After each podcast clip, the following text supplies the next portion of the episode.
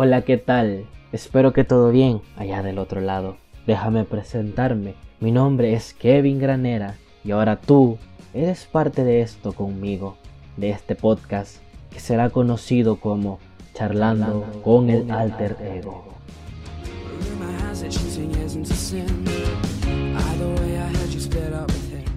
Y en este momento tú te estarás preguntando, bueno, ¿qué es esto? ¿De dónde nace esto? ¿Cómo surge? Yo te respondería, o te diría, mejor dicho, que este espacio de podcast es una idea que nació hace mucho tiempo, pero que por cosas de la vida, ustedes saben, la jodida universidad, tarea, vagancia, o un tema muy específico que creo yo que es lo que más me debo centrar en el de decir que por qué esta actividad nunca había sido realizada, que es la jodida pereza. Yo personalmente soy alguien quiere hacer muchas cosas, o que quiere intentar hacer muchas cosas, pero la pereza es muy fuerte en mí. Realmente, incluso mi mamá me lo dice bastante, el hecho de que, che, vos podrías hacer muchas cosas, pero sos un boludo de primera categoría. Y la señora tiene bastante razón, la verdad. Pero bueno, había que darle. A lo hecho pecho, como dicen por ahí. Y aquí estamos, en este primer espacio, en este primer podcast, para hablar un poco, para ponerme al día de qué ha estado pasando, de cómo me siento y muchas otras cosas, ¿verdad? Por eso, el tema de hoy, que me debatí un rato pensándolo, sobre cómo lo quería hacer, sobre cómo lo quería enfocar, el tema de este primer podcast vendría siendo seis meses de nada. Y ustedes se preguntarán, ¿y qué es eso? ¿Qué significa seis meses de nada? Bueno, si nos ponemos a pensar, entre seis, seis meses y medio, casi siete, han pasado desde que comenzó la pandemia. Tantas cosas dentro de este tiempo han sucedido. ¿Cuántas cosas me han pasado a mí? ¿Cuántas cosas le han pasado a ustedes? Yo me puse a pensar eso el otro día mientras debatía en una de esas noches en las que ustedes saben, puede más el insomnio y el estar pensando y sobrepensando cosas que realmente las ganas de irse a dormir. Y miren que yo disfruto dormir, pero sobrepensar las cosas es algo que creo, a raíz de todo esto, se ha estado presentando bastante más. No lo sé, ustedes me dirán. Tenía un amigo que un día en otro podcast hablaba sobre eso, sobre cómo él siempre ha sido una persona que sobrepiensa las cosas. Yo creo que en esta situación de encierro, bueno, de medio encierro, muchas personas están pasando por el mismo fenómeno. Se están enfrentando a esto de tener demasiado tiempo e invertirlo en sobrepensar. Y mira que yo te digo una cosa. Y se ha visto a lo largo de esta pandemia. Lo ve uno en meme, lo ve uno en video, lo platica uno con las personas. El hecho de que deberían ocuparse. Ese es un tema que es bastante controversial. Personalmente hablando, yo les podría decir, ok, en estos seis meses, ¿qué ha pasado? ¿Qué he hecho? Mm, podría decirles que mucho y al mismo tiempo que nada. En especial, creo que más intentar hacer mucho y terminar no haciendo nada. Y eso no está mal. Creo que hoy en día llevarnos hasta los extremos de algo no está bien. Personalmente yo opino que si uno quiere hacer algo o no quiere hacer algo, pues es una decisión al final de uno. Muchos factores influyen. Hoy más que nunca influye lo que ves hacer a los demás. Este punto en donde las redes sociales, las plataformas, nos segmentan y nos obligan a querer hacer algo porque esa persona que estamos viendo del otro lado está haciendo algo. Y yo me preguntaría así, a lo loco, ¿por qué tengo yo la necesidad de hacer algo que alguien más está haciendo? ¿Qué me impulsa eso? Como les decía, posiblemente nos esté impulsando todo esto, los medios, la situación, el sentirme útil, yo lo platicaba un día con una amiga que tengo por ahí y le contaba ciertas cosas que he hecho, ciertos proyectos que he llevado a cabo, que no han sido muy extensos, que son cosas cortas, pero que, según ella, o sea, me han hecho sentir productivo. Y yo le dije que sí, o sea, que me hacían sentir ocupado y que no sé qué. Pero realmente han sido proyectos en los que he invertido tiempo específico y después ya no he hecho nada más. Por ejemplo, quise volver a dibujar. Yo dibujo desde hace, no sé, creo que estoy en la secundaria. Mejor dicho, estaba en la secundaria. Pero los últimos tres años lo había dejado por completo. La universidad me consumía todo el tiempo posible. Y si no, me atacaba un mal que creo es muy frecuente hoy. Que el bendito ocio. El ocio que se encuentra en esos espacios que uno tiene libre para hacer cosas. Y énfasis en el cosas. Yo termino convirtiendo el ocio en espacios de no hacer nada. O sea, en esos espacios donde se supone que yo debería ponerme a pintar, ponerme a dibujar, leer un libro, ver videos en YouTube, termino no haciendo nada. Termino acostado en mi propia cama, viendo mi celular, revisando alguna de las redes, posiblemente intuyendo yo mismo que no hay nada realmente ahí. O sea, en Facebook, cosas, gente peleándose, malas noticias a cada rato. A veces las personas en WhatsApp no te quieren responder o no tienen el tiempo o inclusive vos mismo no querés responder. Si te vas a Instagram, pues puedes pasar viendo un rato fotos, pero después eso se acaba. Creo que en el único espacio en el que yo no he encontrado ganas de no hacer nada realmente es en la fotografía. Como algunos me conocerán y algunos otros no, pues yo tengo una cuenta de fotos y paso mi tiempo e invierto en eso, en hacer fotos. Realmente es la única actividad que suelo hacer constantemente sin ponerle un pero. Pero el resto, inclusive hasta las cosas de casa, cosas tan sencillas como el tener que ayudar en los quehaceres y cosas así, me da pereza hacerlas o no me dan ganas de hacerlas. Y tal vez son tareas simples, rápidas y puntuales, pero como les decía, el ocio, ese espacio, no me termina dando ganas de hacer nada.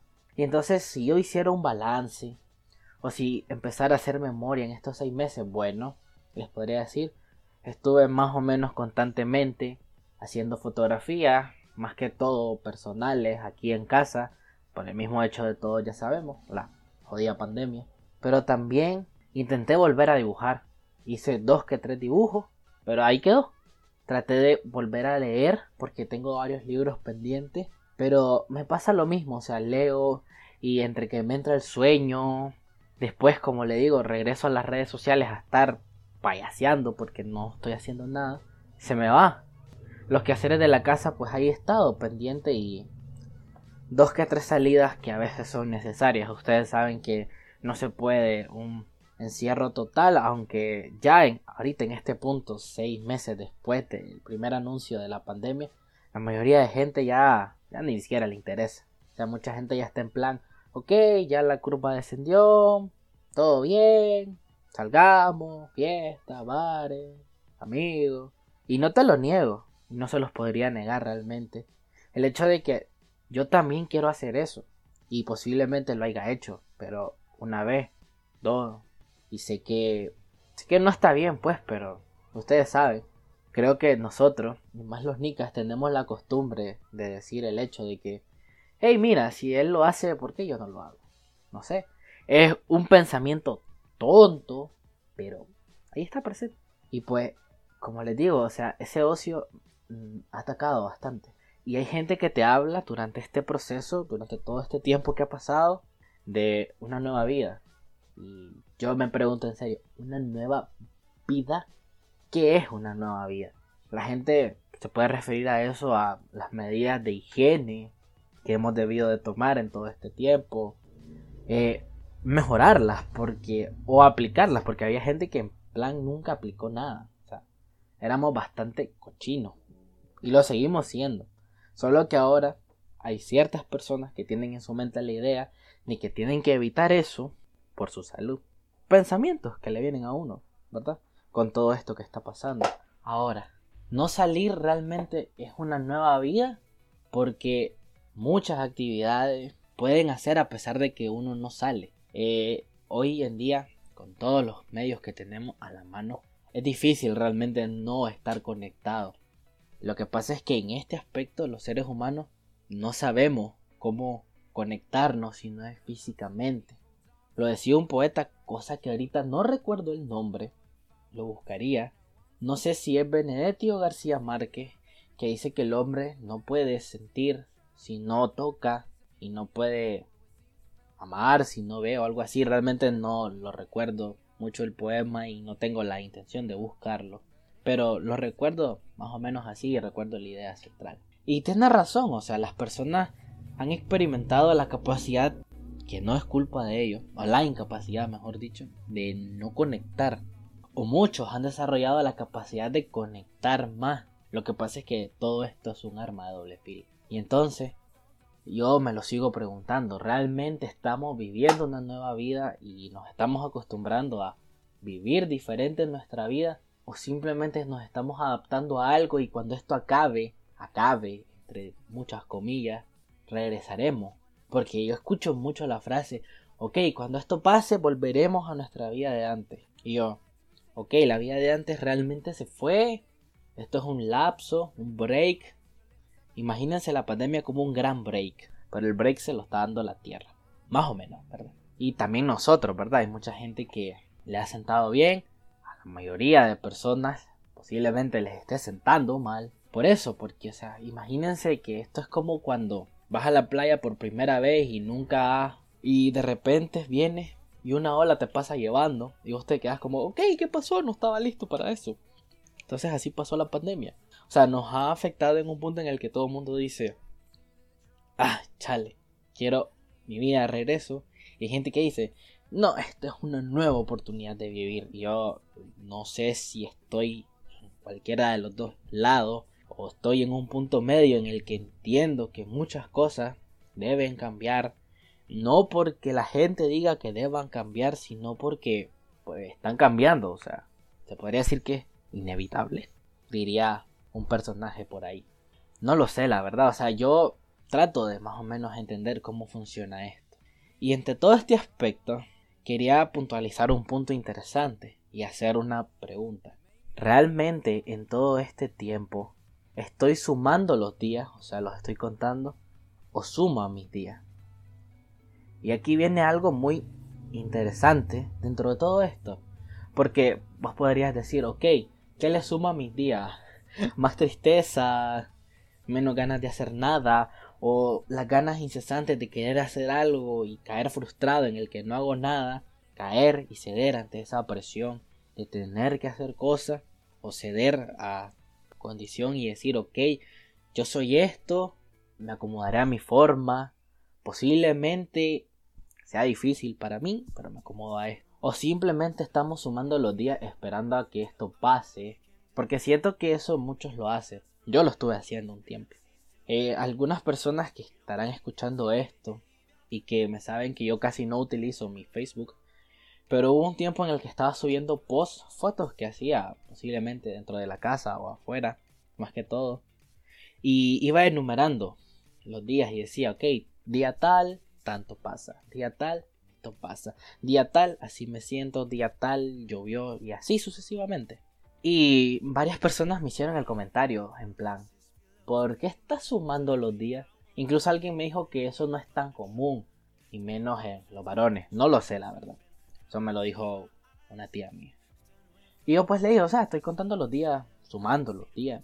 No sé, le digo, porque quiero hacerlo, supongo. Y entonces, aquí viene a colación algo interesante. Yo tengo un libro de Isabel Allende se llama La suma de los días. Y que básicamente en este libro se habla sobre la vida de esta mujer cuando se convierte en madre, cuando tiene que viajar de su país a otro. Y básicamente imagínenselo como un diario, un diario cotidiano que va pasando en cada día. Y ese supuesto autodescubrimiento, o sea, la capacidad de conocernos día día, día, día. Y es bastante interesante. Ahorita la persona que lo tenga espero que lo disfrute bastante, ¿verdad? Porque lo tengo prestado. A mí realmente me gustó. Y entonces, usando ese título y trabajándolo un poco, hice un corto. Se llamó La suma de los días en esta cuarentena. Lo subí a Instagram, varios lo habrán visto, lo subí a Facebook. Y entonces, en ese video se hacía un recuento de qué pasaba en los días, cómo me sentía yo, porque era bastante personal. Y pues era sencillo de empatizar porque digamos, ¿quién no se ha sentido atrapado? O se sintió atrapado, ¿quién no se ha sentido desesperado? Inclusive en estas cosas nosotros llegamos a perder la noción del tiempo bastante. Ya ni sabemos qué día es qué día y todo eso. Y entonces, una vez ya terminado, cuando varias personas lo vieron, y me expresaron su empatía con eso, yo me puse a pensar realmente y salvaguardando el título, que no es mío como les digo, que realmente qué es sumar los días y qué te suma a tus días. Podría yo entender que qué es sumar los días esta espera incesante que tenemos todos de que algún día nuestro aspecto actual mejore. Esperemos, esperamos, mejor dicho, que haya una vacuna pronto para todo esto que nos estamos enfrentando. Y nosotros estamos ahí en plan desesperado. Me pone a pensar que mi abuelita está como que ya han pasado tantos meses y nada, que nada, que nada, que nada, que nada, siempre lo mismo, siempre lo mismo, siempre lo mismo dicen en la tele y nada. Y no sé, o sea, yo pienso que, que eso no, no produce nada bueno. Es inevitable, sí, sí lo es, posiblemente, y nadie te puede decir lo contrario, porque al final de cuentas nadie puede opinar por tu situación, porque nadie vive tu situación. Así como ustedes podrán pensar que estas son banalidades, que el ponerme a pensar que, que extraño las cosas que hacía antes y que lo hago, es una tontera para lo que están viviendo otras personas, las personas que han fallecido por la imprudencia de otras pero si al final de cuentas la empatía se trata de eso y tratamos de tener y trato de tener empatía, pero se hace difícil a veces con el tiempo. Porque la gente dice, ay, mira ese, no pasa nada conforme a lo que pasó yo. Y realmente nadie, nadie, nadie puede saber qué está pasando a la otra persona. Por eso, tratar de sumar los días y decir, ok, ¿cuándo acaba esto? Fue una actitud bastante, bastante normal. Puedo creerlo yo así. Realmente lo he platicado con personas, inclusive personas que a pesar de que están haciendo actividades como ir a la universidad, tomando las medidas necesarias, aunque eso suene bastante absurdo si me dejan decirlo. Pero o sea, me puse a pensar y me puse a reflexionar en todo ese tipo de personas que a pesar de eso tienen que ocultar el hecho de que la están pasando mal, de que seis meses merma mucho en tu capacidad y en tu estado mental. La salud mental es algo que se tiene que cuidar y, estamos siendo sometidos a algo, a un estrés muy fuerte y realmente algo que no se planeó. Y eso ha sido lo más difícil porque la gente dice, ok, yo ya veo venir algo malo, ¿verdad? Yo creo que a todos nos ha pasado cuando nosotros decimos, chale, la cagué, la embarré. Sé que eso que hice, esa cagada, va a venir a mí me va a decir, ok, ahora estas son las consecuencias. Que rajo no, eso está como planeado. ¿Me entienden? Pero, ¿qué pasa cuando llegan cosas a tu vida que vos decís, a la grande, eso yo no lo vi venir? Pasa en muchos aspectos y eso te jode todo. Es lo que les decía. Es como estar en el mar y que una ola te pase llevando pero no te pasa llevando la ola grande, ¿saben? Eso es lo más gracioso, sino que te pasa llevando la corriente que está por debajo. Vos decís, ya, la superé y pagán te pasa llevando la corriente por debajo. Y vos decís, chale, esa no la vi venir. Y no sé, eso ha sido lo más difícil. Y ahora, sumar a los días. Sumar a los días realmente es importante, sí y no. Y me van a entender por qué. Sumar a los días no se trata de decir, necesito, debo, me esfuerzo a hacer pienso yo, ¿verdad? Recuerden que al final de cuentas todas estas son divagaciones mías. Hacer lo que los demás hacen. Pero no en ese aspecto de decir, ay, no, es que yo no soy como aquel. Sino de, ok, ¿qué quiero hacer yo todo este tiempo? Me quiero acostar en mi cama y quiero estar ahí. Trato de ayudar en mi casa en la medida de lo posible. Trato de realizar una actividad, pero porque me nazca. Yo siempre, siempre, y se lo puede decir cualquier persona que me conoce, cuando alguien me pide recomendaciones de cosas o me piden qué hacer, yo siempre le suelo decir a la gente, nunca hagas lo que hago yo. No, no te va a funcionar. Créame que no va a funcionar. ¿Por qué? Porque yo soy un individuo que posiblemente sea irrepetible. Espero serlo, porque qué horrible que sea alguien como yo. no hagas eso. O sea, por ejemplo, si alguien te dice, eh, mira, recomendame una película para ver en este tiempo. O sea, vos no vas y le recomendás lo que te gusta a vos, creo yo. Creo que más bien vas y pensás, ok, ¿qué le puede gustar a una persona? Se lo puedes preguntar, yo lo hago. Y le puedes decir, ok, mira, te puede servir esto, esto, te puede gustar esto y esto. E igual en todas las actividades. Porque yo creo que un sentimiento que nos hace irnos para atrás siempre es que venga alguien y nos diga tenés que hacer esto. O debes hacer esto. Nos pasaba de niños con los deberes. Y nos pasa de adultos con las responsabilidades y con nuestro tiempo libre. A mí no me gusta que alguien venga y me diga, levántate de la cama, haz algo. Yo, ¿quién sos vos para decirme que yo haga algo? Si yo quisiera estar haciendo algo, lo haría. Si yo quiero estar aquí en mi cama acostado, lo voy a estar. Claro, Tampoco se trata de decir, ok, me acuesto en mi cama y no me levanto en dos meses. No sé si eso sea posible. Yo creo que no. Pero, o sea, se trata de, entre tanta porquería, entre tanto mal, entre tanto esto, entre tanta gente que apunta a un lado y que apunta al otro, que ya saben que los extremos nunca son buenos, tratar de ser un balance. Imagínense eso, tratar de ser un punto medio. Si sos blanco y sos negro o no sos el gris ahí en medio.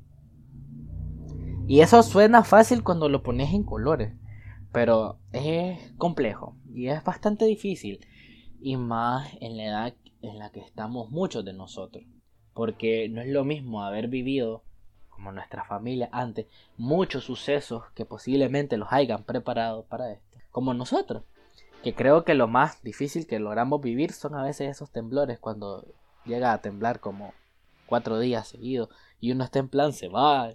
Va a ser un Managua, terremoto Managua otra vez, imagínense. Gente gritando como loca y esa. Creo que ese tipo de cosas son las cosas más difíciles a las que nos hemos enfrentado. Valga la redundancia. Y bueno, es complejo. Pero yo pienso que tratar de encontrar un balance entre ambas cosas es lo correcto. Yo no estoy aquí para decirles cómo encontrarlo, porque yo no lo he encontrado y posiblemente no lo encuentre. Posiblemente lleguemos a diciembre, si es que llegamos, si es que llego yo, y no lo haya encontrado. Y posiblemente se acabe la pandemia, ojalá, y yo no lo encontrara. Y no me voy a sentir mal por eso. Pienso yo que al final de cuentas esto es una experiencia en la que nosotros, yo y mucho, mucha de la gente alrededor del mundo vamos a entender qué significó muchos años después. Tal vez en un futuro próximo, tal vez en un futuro lejano. Depende hasta cuando llegue nuestra vida, de repente hasta cuando este planeta no quiera aventarnos. Cinco erupciones volcánicas, tres tsunamis, dos terremotos y a los chinos inventando enfermedades. Mentira. No sabemos realmente. Y creo que ah, ese podría ser una conclusión interesante para todo este podcast, ¿verdad? Realmente no lo sé, como les digo, al final de cuentas esto es solo un tipo hablando, un sujeto opinando, charlando con su alter ego, que es más extraño todavía que mi personalidad normal, podría decirse. Yo me hacía una pregunta ayer en estas cosas y cuando empecé a idear para este podcast. La pregunta que todos nos hacemos qué pasará, mañana. Y yo tengo algo en mente. Para empezar esa pregunta, creo que ni el más sabio lo podría hacer. Porque eso es tan subjetivo. ¿Qué pasará mañana para mí y para vos que estás escuchando esto? Para ustedes. Es totalmente personal. Porque también me podría hacer la pregunta yo, ¿qué voy a hacer mañana? Pero ¿qué voy a hacer y qué pasará mañana? Son dos preguntas totalmente diferentes, relacionadas, pero que al mismo tiempo se contestan solas, me captan. O sea, ¿qué voy a hacer yo mañana en esta vida, en estos meses que avanzan? Ya casi estamos en octubre. Septiembre se fue volando. Yo no sé, yo recuerdo que hace unos días era primero y hoy ya es 23. Pero yo me hacía esa pregunta. ¿Qué, ¿Qué va a pasar mañana? ¿Qué será de nosotros? ¿Qué será de mí? ¿Será que aplico una Kurt Cobain? Ustedes ya saben, el club de los 27. Y si no saben, búsquenlo. Pero la cosa es esa, responder qué está pasando. Porque nadie puede saber qué va a pasar mañana. Creo que los que quieran creer en una deidad suprema, de cualquiera de todas las cosas raras que existen en este mundo y que piensa que toda la vida es controlada por unos hilos, que ya está todo predicho, pues no sé, la verdad. A veces decimos esta frase curiosa que ya es un meme también en internet y más en este año, que nos ha enseñado que todo es posible. El hecho de tal mes sorpréndeme. Y lo decimos y pasa algo y nosotros decimos no lo decía en serio, no lo decía en serio. Y entonces esa, ese pequeño meme que se ha hecho muy famoso en nosotros, en realidad es en sí una respuesta para el que pasará mañana. Si hubiera una guía para saber, o un manual, y si hubiera un calendario o algo así que nos dijera qué va a pasar mañana, creo que nos mataríamos posiblemente. Porque sería extraño para nosotros, no sé, realmente esos cuestionamientos los he visto yo también en películas y cosas así. Y, son cosas que, ah, duele la cabeza pensar realmente. Yo lo veo así. Pero como les decía, ya para cerrar totalmente este pequeño tema introductorio, que de pequeño parece no tener nada, porque ya así llevamos, o ya llevo los 30 minutos, es de que realmente estamos así, como un ciego con las manos atadas, simple y sencillamente esperando. Porque creo que eso es lo que nos queda al final de cuentas. Esperar. Tratar de en esa espera no desesperar, creo yo. Pero al final de cuentas, todo esto, que realmente sería interesante ahora que este espacio se va a abrir y que se vendrán posiblemente nuevos episodios pronto. Otros puntos de vista. Porque uno nunca se debe quedar con solo lo que uno piensa. Eso es ser mediocre, ser muy, muy, muy mediocre. Pero bueno, realmente creo que puede esto ser interesante, espero que sea interesante, realmente espero que esta plática pueda, no sé, serte de tu agrado, servirte, por lo menos que en esos tiempos de ocio puedas escuchar esto, si así lo deseas, y si no, está bien, realmente no hay ningún problema, esto solo se hizo al final de cuentas como un espacio para hablar, realmente no, no sé si será más que eso. Pero por el momento, en fin, creo que este es el adiós por esta vez. Realmente, como les dije, si alguien quiere retroalimentar el tema, quiere darme su opinión, quiere decirme algo sobre este nuevo formato en el que estoy incursionando y en el que espero, espero desarrollarme mucho mejor en las entregas venideras. Espero no haberlos aburrido realmente, pero dejen algo. O sea, cuéntenme qué pasó, si les hizo sentir algo o no. O no me cuenten nada. Realmente no estoy en la postura de pedirles nada. Pero bueno, eso ha sido todo por el día de hoy. Buenas tardes, buenas noches, buenos días, buenas madrugadas o la hora que sea. Y nos vemos en una próxima entrega de Charlando con el alter ego.